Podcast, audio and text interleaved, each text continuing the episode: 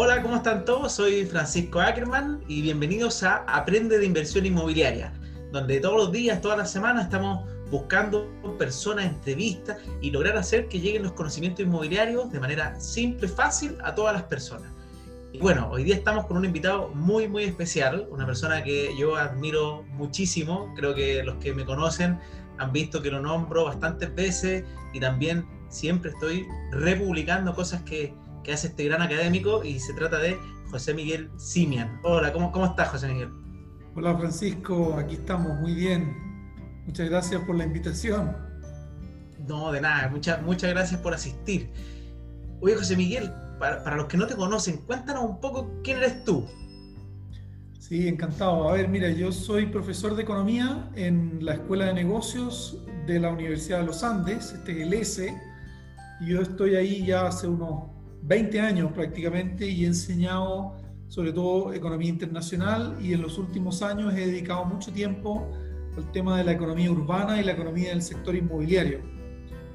Nosotros creamos en el S un centro de estudios inmobiliarios hace ya casi cuatro años ¿sí? y hemos estado trabajando en estos años en desarrollar conocimiento, cursos y capacitación en torno a la industria inmobiliaria. Buenísimo, o sea, experiencia de sobra. Me imagino que los estudios lo están haciendo tanto en Chile como con tendencias o cosas provenientes de, desde afuera también. sí, miramos mucho lo que pasa afuera. Efectivamente, el mercado inmobiliario chileno también tiene muchas similitudes con el mercado americano, lo sigue en muchas cosas y sin duda que es muy referente, interesante mirarlo. Eh, yo diría particularmente el mercado americano, también uno puede mirar nuevamente Europa o Asia, pero sin duda que nosotros yo creo que lo que más hemos mirado es Estados Unidos. Perfecto.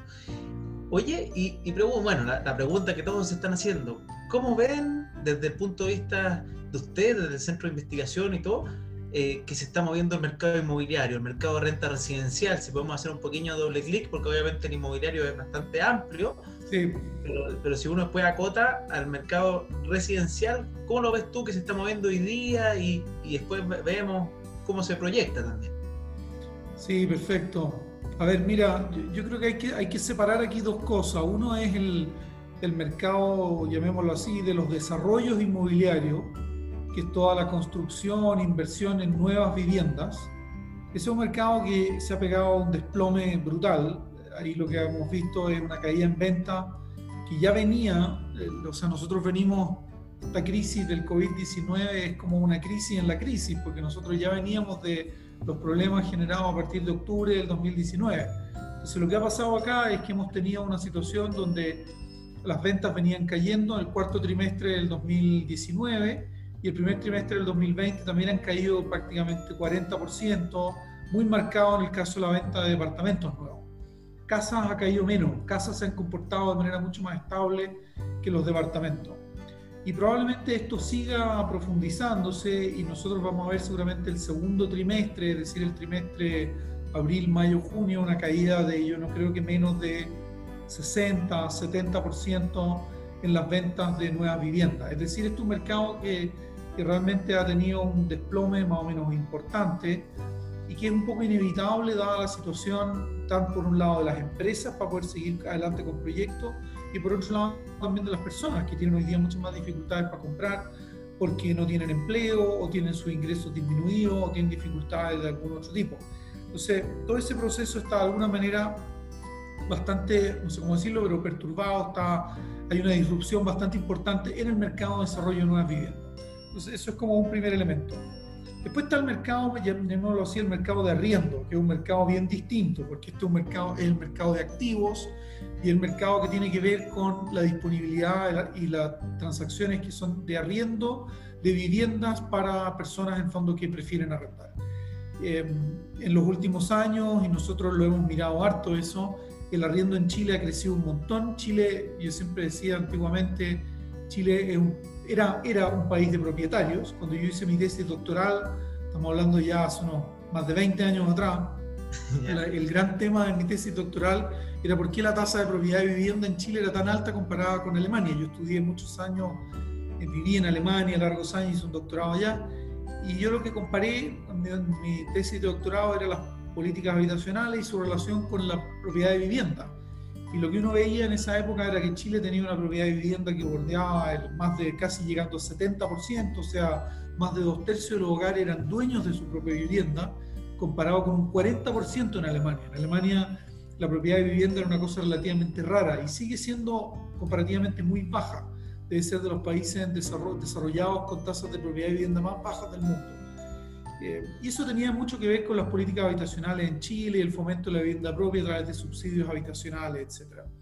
Pero cuando nosotros miramos lo que, lo que ha pasado en Chile en los últimos 10 años, 15 años, la propiedad de vivienda viene disminuyendo fuerte y el arriendo creciendo bastante también. Entonces nosotros miramos, por ejemplo, hoy día a nivel país y tenemos que un poco más de, eh, un poco menos de la mitad de los hogares en Chile arriendo su vivienda. Eso debe estar hoy día más bien cerca de a nivel país de un 40% aproximadamente. Si nosotros pensamos en solamente el país urbano, eh, la tasa de propiedad de vivienda es hoy día de, yo creo que menos del orden de 55%. Eh, y después cuando nosotros vamos a nivel comunal, si nosotros pensamos, por ejemplo, en comunas como Santiago, Santiago comuna, no la ciudad completa, sino que solamente la comuna, la propiedad de vivienda debe ser 30%. El 70% de las familias que viven en el centro de Santiago eh, arriendan. Concepción tiene, por ejemplo, también, Concepción comuna, digamos, ¿no? el Gran Concepción, también tiene una tasa de propiedad de vivienda relativamente baja y mucho arriendo. Entonces, había una expansión grande del mercado de arriendo. Y esto tiene que ver con varios fenómenos. Uno es los precios, que los precios de las viviendas vienen subiendo rápido los últimos, yo diría, 10 años por lo menos, y prácticamente se han duplicado, lo que tiene que ver con tasas de interés, restricciones normativas de construcción, un montón de cosas.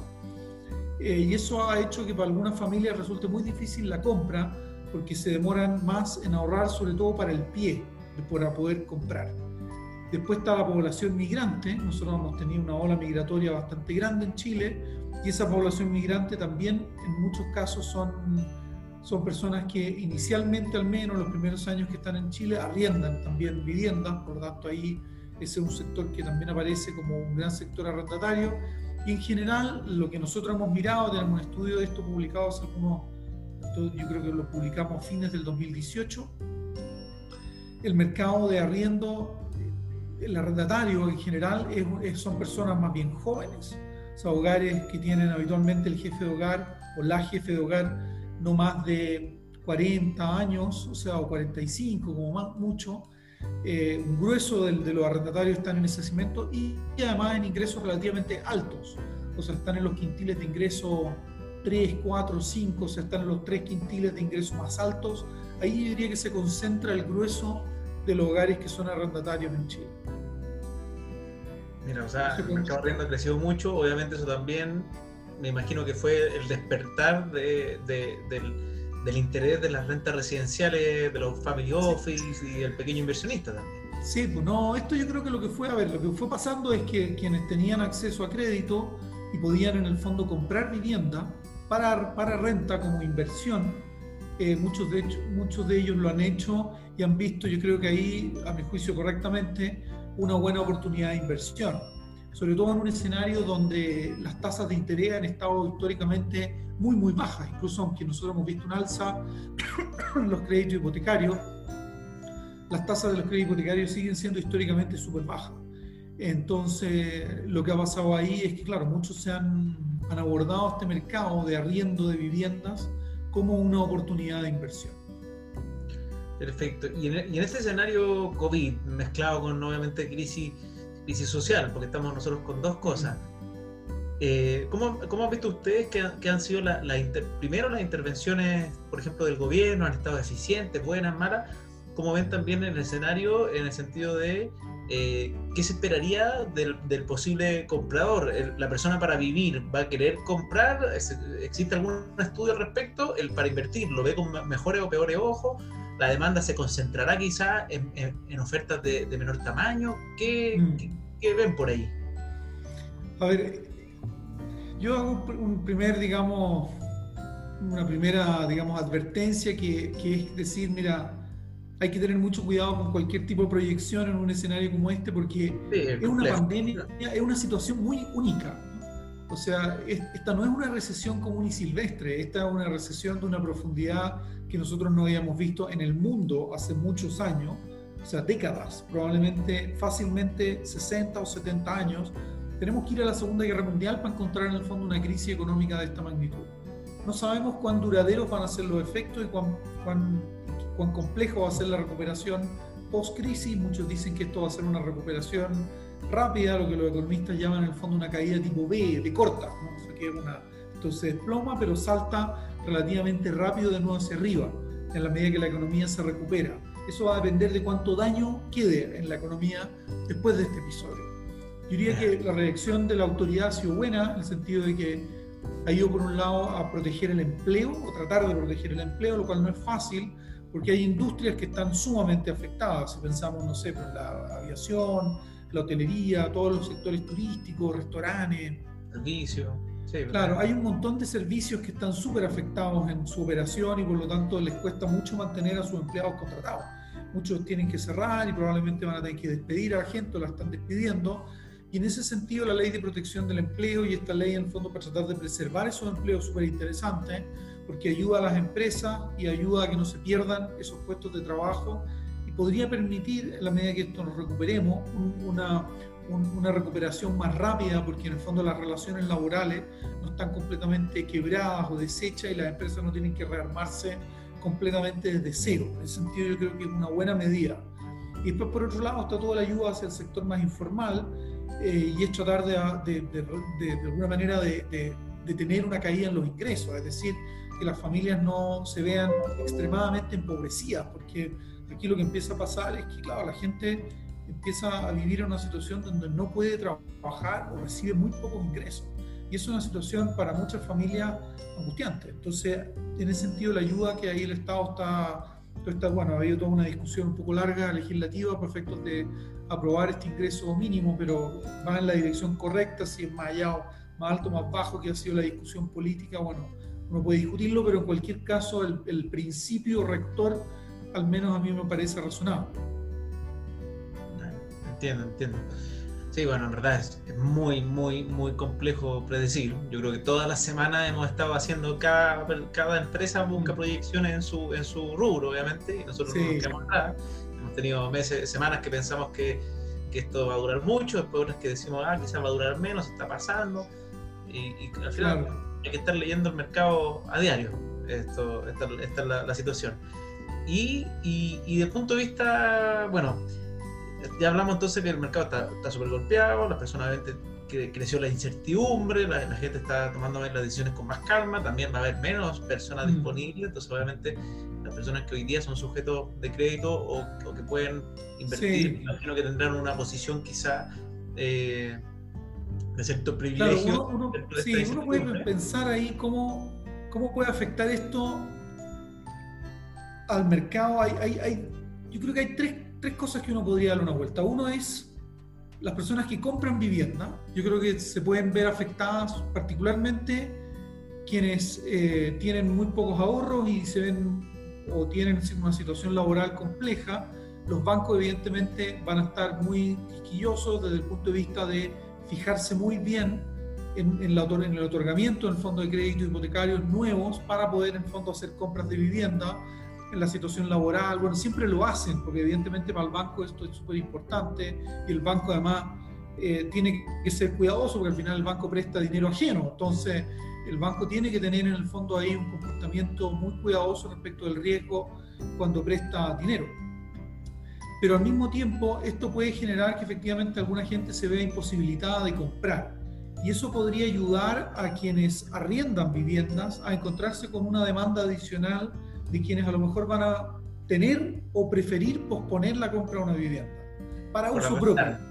Claro, y van a preferir eventualmente arrendar. Ahí hay, una, hay un potencial elemento que es interesante de considerar eh, en el mercado habitacional, que es decir, mira, a lo mejor la decisión o la preferencia por arriendo podría ser un poco mayor en estas circunstancias, dado que algunos hogares van a enfrentar dificultades para comprar viviendas o van a preferir esperar porque dada la incertidumbre, etcétera, prefieren no embarcarse en proyectos financieros, digámoslo así, de largo plazo. Para la, compra, por, perdón, para la compra, por otro lado, puede ser un buen momento para hacerlo, porque efectivamente si uno tiene la liquidez para poder invertir, podría ser un buen momento para invertir en la medida que uno encuentre buenas propiedades disponibles. Aquí ha habido toda una discusión si nosotros vamos a ver una baja muy sustancial en los precios de las viviendas. Es una incógnita que nadie sabe muy bien, es muy difícil, aquí ha habido noticias en uno y otro sentido. Yo tiendo a pensar que en parte hay algunas comunas donde hay un sobrestock de, de viviendas disponibles, pero hay otras que no, y las inmobiliarias en general, si ustedes miran, en el fondo miramos el mercado hasta el año pasado, era un mercado entre comillas relativamente apretado, con mucha venta y mucho desarrollo de proyectos en blanco y en verde. Entonces aquí lo que nos empieza a pasar es que si las inmobiliarias no ven espacio para seguir avanzando con los proyectos, que no hay demanda o poca, porque las ventas están cayendo, lo más probable es que pospongan el inicio de proyectos. Que reduzca el stock inmediatamente. Claro, entonces eso hace que al final entre menos oferta y los precios no necesariamente caigan tanto. Eh, entonces, en ese sentido, yo no, yo no sé si esperaría un desplome necesariamente eh, de los precios del caso de las viviendas nuevas. Y después está la otra gran pregunta, que es el comportamiento del mercado arriendo. Es decir, si nosotros miramos el, el, mercado de arriendo habitacional, ¿cómo se va a comportar en una crisis? De nuevo aquí hay que hacer la advertencia que nunca hemos tenido una crisis de esta magnitud en Chile, o sea, tenemos que irnos al año 82 para encontrar una recesión así realmente profunda en Chile. Entonces, ¿cómo va a reaccionar en este escenario el mercado arriendo? No lo sabemos. Históricamente, o por lo menos lo que uno ve de afuera, es que efectivamente es probable que haya alzas de vacancia, que haya, nos encontremos con arrendatarios que no puedan eh, pagar, que se vean en dificultades financieras eh, y que a lo mejor decidan abandonar las viviendas y probablemente empezamos a tener problemas con incobrables, etcétera, y que hay que darle una buena vuelta de cómo manejar eso cuando uno es arrendador, porque puede ser que de repente si uno ha tenido arrendatarios que son buenos, a lo mejor es mejor pensar en pasar el chavarrón con él hasta que la persona recupere ingresos, etcétera, a tener que en el fondo sacarlo de la vivienda y buscar en el fondo otro arrendatario, porque que tampoco va a ser fácil en este escenario eventualmente. Entonces, pero el comportamiento al menos agregado del mercado de arriendo, cuando uno mira, por ejemplo, las cifras de Estados Unidos, uno lo que ve es que el mercado de arriendo es bastante habitacional, es bastante defensivo, porque la gente de alguna manera trata de cuidar su vivienda. Pero esto no quita que en, en, distintos lugares puedan haber aquí y allá gente que se ve imposibilitada de seguir pagando su arriendo, o decide abandonar su vivienda, siendo a vivir con un familiar, cosas de ese estilo que pueden en el fondo generar eh, una mayor vacancia eventualmente en el mercado de arriendo habitacional. Aquí se cruza eso con, porque obviamente hay una crisis, hay incertidumbre, hay gente que se queda sin empleo, pero también pasa esto mismo de que mm, a muchas personas que no le otorgan su crédito hipotecario debiesen optar por irse a arrendar, es como un cruce bastante curioso que, y, aparte, y hoy día está además la imposibilidad de, de, la movilidad. Yo, yo, lo que entiendo es que cuando he visto estudios tuyos, por ejemplo, sobre Estados Unidos, que justamente cuando hay un boom inmobiliario en cuanto a los precios de las propiedades, porque está eh, en el fondo sobreestoqueándose y vendiéndose constantemente, tienden los precios de arriendo a bajar un poquito y al revés, cuando empiezan a, haber crisis y, más gente se vuelca a arrendar y empieza a bajar la oferta, los arriendos tienden a pegarse una, una entre, una bajada pequeña. es, es, raro el, hoy día, por lo pronto, yo lo que estoy viendo es que los arriendos están bajando, obviamente, porque hoy día está muy complejo y se suma todo el periodo, todas las cuarentenas. Lo que, lo que nadie sabe es qué va a pasar cuando se acabe la cuarentena, si la gente va a empezar a moverse, porque lo que sí se está viendo también es movilidad social de personas que pasan de un arriendo grande a uno menor. En el fondo, la gente que paga arriendos de, no sé, 600 mil pesos trata de bajarse a 400, los de 400 a 300 y está viendo alta movilidad hacia, hacia achicarse en el fondo los gustos en el fondo de las personas. Pero, pero bueno. es probable que el mercado efectivamente vea un ajuste de ese tipo, sí.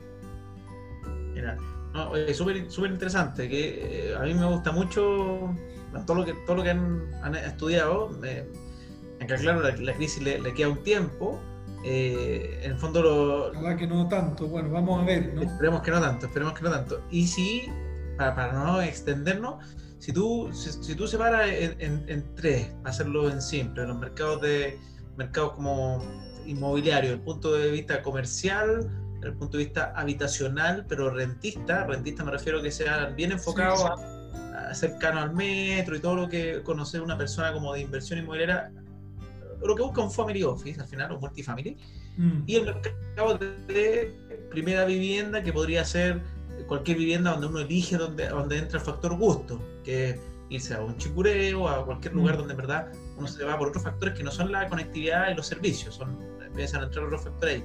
De esos tres, ¿cuál ves tú que, que obviamente se, se, ha visto más, mayormente afectado, de mayor a menor, y cuál crees también que va a ser como el que va a ir saliendo más rápido adelante?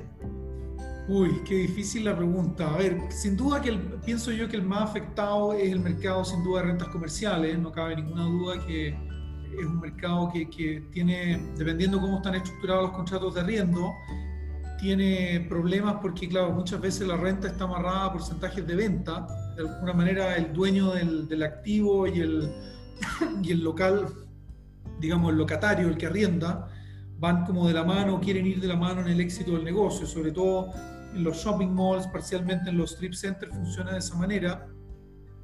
En una de esas, en locales comerciales más individuales, puede que no y que se arriende con renta fija. Ahora, el otro día aparecían algunas vacancias en, locales comerciales de calle, en el fondo, en, en, calles comerciales. Y la vacancia, si bien ha subido, no me pareció particularmente alta. Es decir, aquí lo que pasa en el fondo en los locales comerciales es que si uno tiene una muy buena ubicación, un local comercial una muy buena ubicación, yo no sé si uno va a querer soltarlo, digo, el, locatario. Y ahí lo que, por lo menos lo que muestran muchos de la evidencia en Estados Unidos, y después cuando uno ve a los, a los, a los tenedores de activos de rentas comerciales en Chile, también ha pasado, que ellos de alguna manera están diciendo, mira, nosotros queremos ayudar a nuestros locatarios. A ellos yo creo que es una mejor estrategia mantenerlo y hacer lo que sea en el fondo desde el punto de vista de eventualmente reducir los pagos de arriendo, minimizarlo, incluso hacer un, periodo de gracia o lo que sea, eh, y retomar luego, más que en el fondo sacar arrendatarios y tratar de recomercializar los espacios, lo cual yo creo que hoy por hoy tampoco es una estrategia fácil. Entonces, sin duda, donde hay más riesgo es en las rentas comerciales. Las rentas comerciales son mucho más procíclicas y tienden a comportarse, obviamente, mucho más acorde al ciclo económico. Después está la, renta residencial, o sea, las propiedades para riendo, esas debieran ser bastante defensivas. En ese sentido, yo tiendo a pensar que también podemos ver un alza en las vacancias, pero menos que en las rentas comerciales, y después también una baja eventualmente en los arriendos, pero también yo esperaría menos que en las rentas comerciales. Y después la primera vivienda que llamas tú en el fondo, esto del lugar para irse a vivir, ahí depende de lo que estemos pensando. Aquí una de las cosas que ha sido interesante tanto del episodio de octubre como de los últimos de este trimestre, es el comportamiento de las casas. O sea, lo que nosotros vemos es que las casas, la venta de casas ha caído mucho menos. La venta de casas cayó el primer trimestre del orden de 15% comparado con casi 50% en el fondo en los departamentos. O sea, las casas también caen, pero caen mucho menos. Eh, y ahí lo que, lo que uno ve es que el comprador de casa, el que está buscando, digamos, su casa en Chicureo o a lo mejor en, no sé, porque en general las casas están ubicadas en zonas periféricas, extremo norte, extremo sur de la ciudad, esas personas, en la medida en que acceden a crédito, qué sé yo, da la impresión de que siguen en mayor medida comprando. Igual han bajado, pero han bajado menos que otras. Entonces, yo creo que es un mercado que ha mostrado, por así decirlo, ser más robusto eh, que incluso el de venta de departamentos. Eh, y que hay que mirar, hay que analizarlo una vez terminada esta crisis. Lo que pasa es que con las casas es que evidentemente las unidades que se venden en promedio son mucho menos que, que, los departamentos. O sea, cuando nosotros vendíamos hasta el año pasado, por cada casa que se vende, se venden tres o cuatro departamentos. Entonces la proporción, o sea, el volumen del departamento es muchísimo más grande que el de casa pero las casas han resistido mejor, tanto en el episodio de octubre como en el de ahora. Es súper interesante el dato, súper, súper interesante. Oye, José Miguel, muchas, muchas, muchas gracias. Ya no, quería darte más tiempo, ya estamos llegando ya casi 30 minutos, así que eh, yo estaba siguiéndote en las redes sociales. Para quien no conoce a don José Miguel, búsquelo, porque de verdad constantemente está entregando conocimiento muy valioso respecto a la industria con data exquisita. En verdad, la, gracia de tener un centro de estudios detrás eh, y, toda esta mirada académica eh, sirve mucho, porque obviamente uno cuando está en el día a día inmobiliario eh, muchas veces deja de lado datos que, que alguien cuando está estudiándolo toma todo, porque al final el trabajo de, de, de los académicos es estudiar, seguir, seguir, aprendiendo, seguir creciendo y obviamente también eh, agarrar las tendencias y también mirar hacia el futuro, porque ustedes entrenan a, eh, a un área, a un, a un, mundo de negocios. Obviamente me imagino que las proyecciones son importantísimas para este, para este tipo de gente. Entonces, de verdad, muchas gracias y, y te no, muchas gracias Francisco a ti por la invitación, encantado de haber participado. Sí, muy bien. Igual, adiós.